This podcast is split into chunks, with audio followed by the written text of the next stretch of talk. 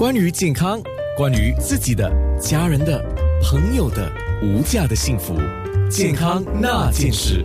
嗯，哇！我今天不但是在面部直播发了一个红利给听众，就是在面部直播。啊，我先道歉一下啊，技术上的问题。一开始的时候，大家是要扭到脖子的，横着看我们两个，我跟中医师在那边说话的时候，一直到最后我加进去做那个有关跟那个腰椎相关的一个拍打操啊，那个画面才扭转过来。不好意思哈，不过在那个直播的后半段呢，你可以看得到的就是一个告诉你怎么做来减少这个腰椎的压力。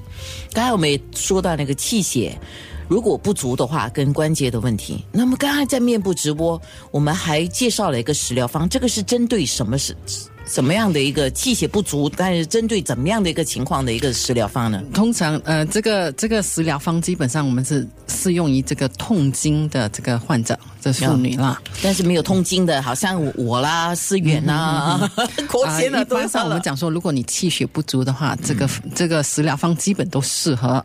不过刚才我们也稍微聊过了，就是，哎，什么人不适合吃？就是我们讲邪毒，邪毒未消的人就不可以读。就是我们讲邪毒，就代表感冒啊、发烧啊，嗯，或者是你身体有些红肿热痛啦，身体一些脓疮啦，哦。啊，这些就不可以喝鸡汤。哎，为什么啊？呃，这个是因为它的鸡的这个因素，就是那个老人家讲的，就发毒发毒是吗？哎，对对对，哦它好。它我们的发物是发物的问题。嗯，那另外一个就是我们讲说这个嗯啊、当归，因为当归我们讲当归补血嘛，当归补血，而且而且它有活血的作用。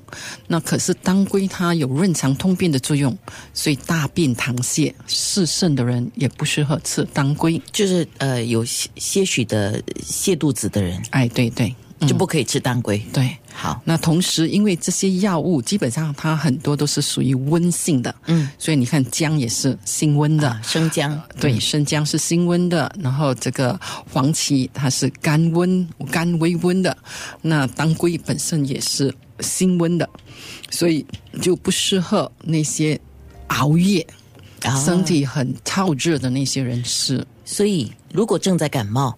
或有脓疮的人，或者是燥热的人，嗯是不适宜喝这个食疗的汤类。啊对对好，这是食疗的汤类。哇，我在播歌的时候。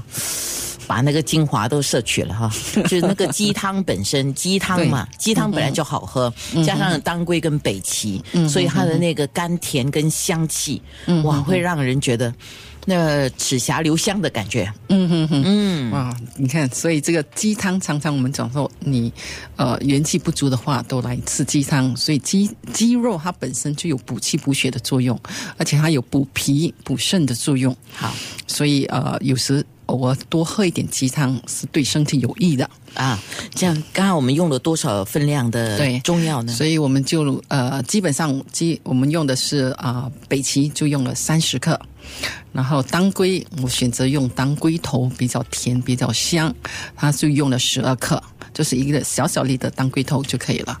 然后就是这个啊、鸡肉用上三百克，然后那个啊、生姜可以用用上五片，如果喜欢稍微喜欢辣一点的朋友，可以用上十片都没问题。因为姜本身有温中的作用，特别是对女性，所以我们讲坐月子很长，一定要用到姜。这个汤是用嗯煮的还是用炖的？啊、基本上我是用煮的，那你可以用炖的都没有问题。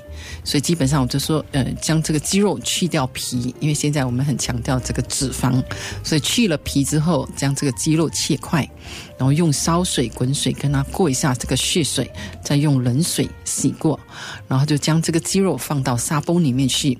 然后加上黄芪、当归，再加上生姜，用大火去煮它。